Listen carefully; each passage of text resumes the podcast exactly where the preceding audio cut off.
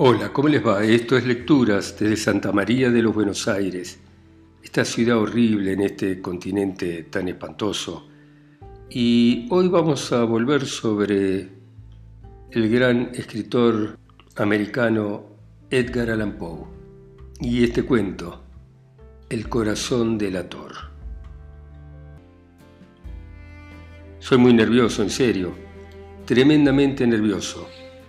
Lo fui siempre, pero ¿Por qué dicen que estoy loco? Esta enfermedad agudizó mis sentidos, pero no ha destruido ni embotado nada.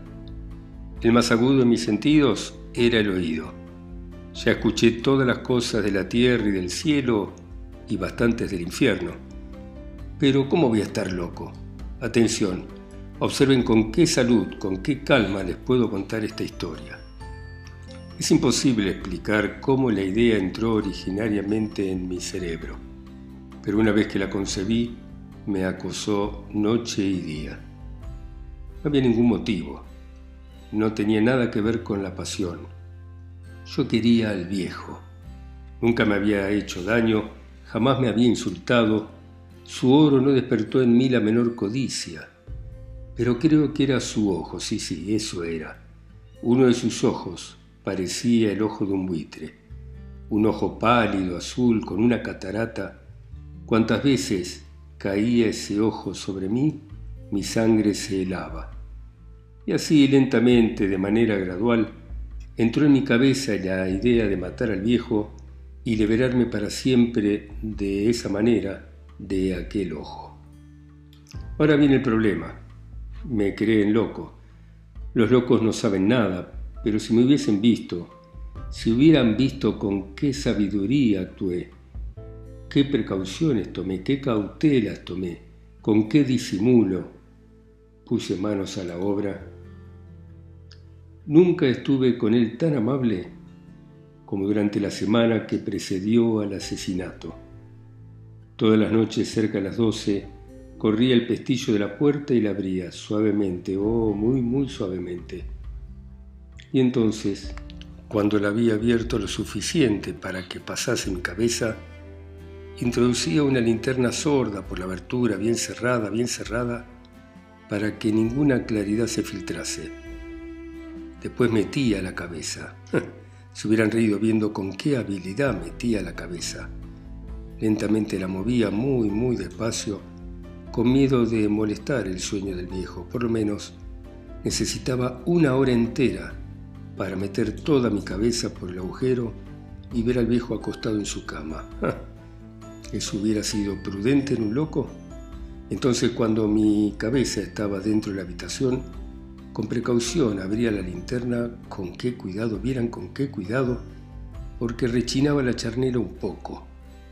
Justamente le abría lo necesario para que un imperceptible hilo de luz incidiera sobre el ojo de buitre. Esto lo hice durante siete noches interminables, justamente a las doce, pero siempre encontraba el ojo cerrado y así fue imposible realizar mi propósito, porque no era el anciano el que me molestaba, sino su ojo maldito. Y todas las mañanas, cuando salía el sol, entraba en su cuarto osadamente y le hablaba con valor, llamándolo cordialmente por su nombre, interesándome de cómo había pasado la noche. Están viendo entonces que había de ser un viejo muy inteligente para sospechar que precisamente todas las noches a las doce lo observaba durante su sueño. En la octava noche abrí la puerta con mucha más precaución que antes. La aguja de un reloj se mueve mucho más deprisa de lo que se movía entonces mi mano. Jamás como aquella noche me pude dar tanta cuenta de lo increíble de mis facultades, de mi inteligencia. Apenas podía dominar mi sensación de triunfo, pensar que estaba allí abriendo la puerta poco a poco y que ni siquiera él soñaba en mis acciones o mis pensamientos más secretos. A esta idea se me escapó una risa y tal vez me oyese, porque de pronto se movió en su lecho como si se fuese a despertar. Tal vez crean que me retiré. No, Su cuarto estaba tan negro como el alquitrán. Tan espesas eran las tinieblas porque las ventanas estaban cerradas cuidadosamente por miedo a los ladrones y seguro él no podía ver la puerta entreabierta y entonces continué empujándola un poco más, siempre un poco más. Había introducido mi cabeza y me disponía a abrir la linterna cuando sobre el cierre de hierro estañado mi pulgar resbaló y el anciano se enderezó en su lecho preguntando, ¿quién está ahí? Permanecí inmóvil completamente y nada dije. Durante toda una hora no moví un solo músculo y en todo ese tiempo no oí que volviese a acostarse. Continuaba sentado en la cama escuchando exactamente lo mismo que yo lo había hecho durante noches enteras, oyendo las arañas de la pared. De pronto oí un gemido débil. Me di cuenta de que se trataba de un lamento de miedo, de un terror mortal, porque no era un lamento de tristeza o dolor, no, no, no. Era el murmullo ahogado y sordo que escapa de lo íntimo de un alma que está siendo oprimida por el terror. Yo ya conocía bien ese murmullo. Precisamente muchas noches, al filo de la medianoche, cuando todos dormían, entraba en mi propio pecho, excavando con su terrible eco los terrores que me ardían por dentro. Digo que lo conocía bien. Sabía que era lo que estaba sintiendo el viejo y sentía piedad por él, aunque la risa llenara mi corazón. Sabía que él continuaba despierto desde que habiendo oído el primer rumor, se movió en la cama. Sus temores siempre habían ido en aumento. Procuraba convencerse de que eran infundados. Se había dicho a sí mismo, no es nada, es el viento en la chimenea o un ratón que corre por algún lado, o simplemente un grillo que canta, sí, sí. Procuró calmarse con estas hipótesis. Pero todo fue inútil. Todo fue inútil porque la muerte que se aproximaba había pasado delante de él con su sombra enorme negra, envolviendo con ella a su víctima, y era la fúnebre influencia de su sombra no vista lo que le hacía sentir, aunque no viera ni escuchara nada, lo que le hacía sentir la presencia de mi cabeza en su cuarto. Después de haber esperado largo rato con toda paciencia, sin oír que se acostara de nuevo, me atreví a abrir un poco la linterna, pero tan poco, tan poco como si nada. La abrí tan furtivamente, pero de manera tan furtiva como no se lo pueden imaginar, hasta que al fin, un pálido y único rayo como un hilo de telaraña salió por la ranura y cayó sobre su ojo de buitre. Estaba enteramente abierto y al verlo me enojé. Lo vi tan nítido, todo él de azul mate cubierto por una nube horrorosa que me lava la médula de los huesos. Pero no podía ver ni el cuerpo ni la cara del viejo como por instinto, precisamente sobre el maldito lugar. ¿No les he dicho ahora que es apenas un exceso de los sentidos aquello que consideran locura? Entonces les digo, un rumor ahogado, sordo, continuo llegó a mis oídos, semejante al que produce un reloj envuelto en algodón. Reconocí inmediatamente ese sonido. Era el sonido del corazón del viejo latiendo. Excitó mi rabia como el redoble del tambor excita el valor del soldado. No obstante, me dominé y continué sin moverme. Apenas respiraba. Tenía las manos quietas sobre la linterna. Me esforzaba por conservar el rayo de luz fijo sobre el ojo. Al mismo tiempo, el pálpito infernal del corazón era cada vez más fuerte, más rápido y sobre todo más sonoro. El miedo del anciano debió de ser enorme. Ese latir, ya les dije, se volvía cada vez más fuerte a cada minuto. ¿Me oyen bien? Ya les he dicho que era nervioso, realmente lo soy, y entonces, en pleno corazón de la noche, en medio del silencio temible de aquella casa vieja, un ruido tan extraño hizo penetrar en mí un irresistible terror. Durante unos minutos me contuve y traté de estar tranquilo, pero la pulsación se hacía cada vez más rápida, más fuerte, cada vez más fuerte. Creí que el corazón se me iba a romper y que era una nueva angustia apoderándose de mí. El rumor podía ser oído por algún vecino. Había llegado la hora del viejo. Con un gran alarido, de pronto abrí la linterna y entré en la alcoba. El viejo dejó escapar un solo grito, uno solo. En ese momento lo derribé al suelo, poniendo sobre él el tremendo peso de la cama. Entonces sonreí complacido, viendo adelantada mi obra. Durante unos minutos el corazón, sin embargo, latió con un ahogado sonido. A pesar de todo ya no me atormentaba, ya no se podía oír a través de las paredes. Y de pronto terminó. El viejo estaba muerto. Levanté la cama y miré el cuerpo. Sí, estaba muerto muerto como una piedra. Puse mi mano sobre su corazón y estuve así unos minutos. No vi ni sentí latido alguno. Estaba muerto como una piedra. En adelante su ojo no me iba a atormentar nunca más. Si insisten en creerme loco, la opinión de ustedes se va a desvanecer cuando les describa las inteligentes precauciones que me tomé para esconder el cadáver.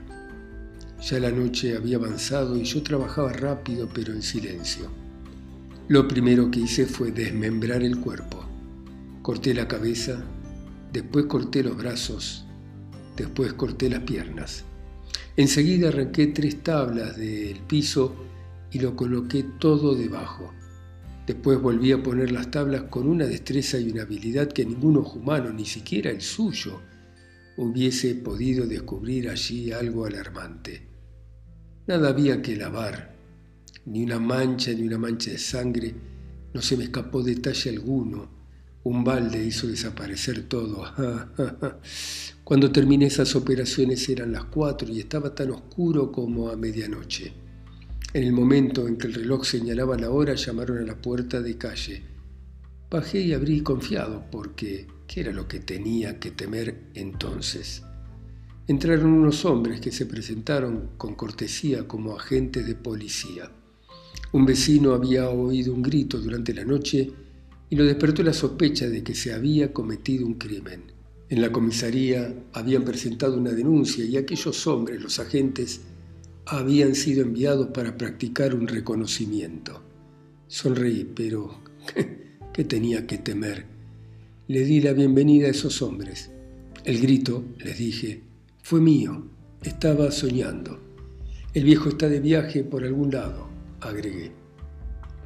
Llevé a mis visitantes por toda la casa. Los invité a que buscasen, a que buscasen bien. Por fin los llevé a su cuarto. Les mostré sus tesoros, perfectamente seguros, todo en perfecto orden. Entusiasmado con mi confianza, les llevé unas sillas a la habitación y por favor les pedí que se sentasen mientras yo, con desbordada audacia, esa audacia que solo existe en el triunfo absoluto, puse mi silla exactamente en el lugar que ocultaba el cuerpo de la víctima. Los agentes estaban satisfechos. Los había convencido mi actitud. Me sentía bien, perfectamente bien. Se sentaron y hablaron de cosas familiares a las que contesté tranquilamente pero al rato me di cuenta de que me ponía pálido y deseé que se fueran. Me parecía que mis oídos zumbaban, me dolía la cabeza, y sin embargo ellos seguían sentados y continuaban conversando. El zumbido se hizo más claro, digamos que se hizo perceptible. Empecé a hablar apurado para liberarme de alguna sensación, pero ésta se resistió reiterándose de tal manera que no tardé en descubrir, por último, que el rumor no nacía en mis oídos. Entonces sin duda me puse muy pálido, pero seguí hablando tranquilo, aunque elevando el tono de mi voz. El ruido aumentaba. ¿Qué podía ser? Era un ruido ahogado, continuo, sordo, semejante al producido por un reloj envuelto en algodón. Respiraba con dificultad, los agentes nada oían todavía. Empecé a hablar deprisa, con más intensidad, con más pasión, sin tino. pero el rumor aumentaba de manera incesante. Me levanté y discutí tonterías en voz alta y gesticulando, pero el rumor crecía y crecía. ¿Por qué no se querían ir esos hombres? Empecé a andar de un lado a otro de la habitación, dando grandes pasos, pesados, como exasperado por las observaciones que hacían. Y el rumor crecía de manera incesante, aumentaba, oh Dios, ¿qué podía yo hacer? Empecé a echar saliva, pateaba, desvariaba, continuaba hablando sin tino, movía la silla en que estaba sentado, la hacía resonar sobre el piso pero el rumor dominaba todo y crecía, sin cesar crecía, se hacía cada vez más fuerte, más fuerte, siempre más fuerte, y los hombres continuaban hablando, riendo, sonriendo, bromeando. ¿Sería posible que no oyesen Dios Padre? No, no, no. Estaban oyendo, estaban sospechando, sabían, se estaban divirtiendo con mi terror, con mi terror. Así lo creí, así lo creo ahora pero había algo peor que aquella burla. No podía tolerar por más tiempo aquellas hipócritas sonrisas. Me di cuenta de que era necesario gritar o morir. Porque entonces lo escuchan, lo oyen, escuchen, escuchen, qué alto, qué alto, siempre más alto, siempre más alto. Miserables, exclamé, no disimule más tiempo, confieso todo, levanten esas tablas del piso, acá está, acá está. Este es el latido de su horrible corazón. Bueno, muy bien. Gracias por escuchar una vez más a Edgar Allan Poe. Ustedes en sus países, ciudades, continentes, islas o pueblos, a través de mi voz que está acá sola y tan lejos, ¿no? En Santa María de los Buenos Aires. Chao, hasta mañana.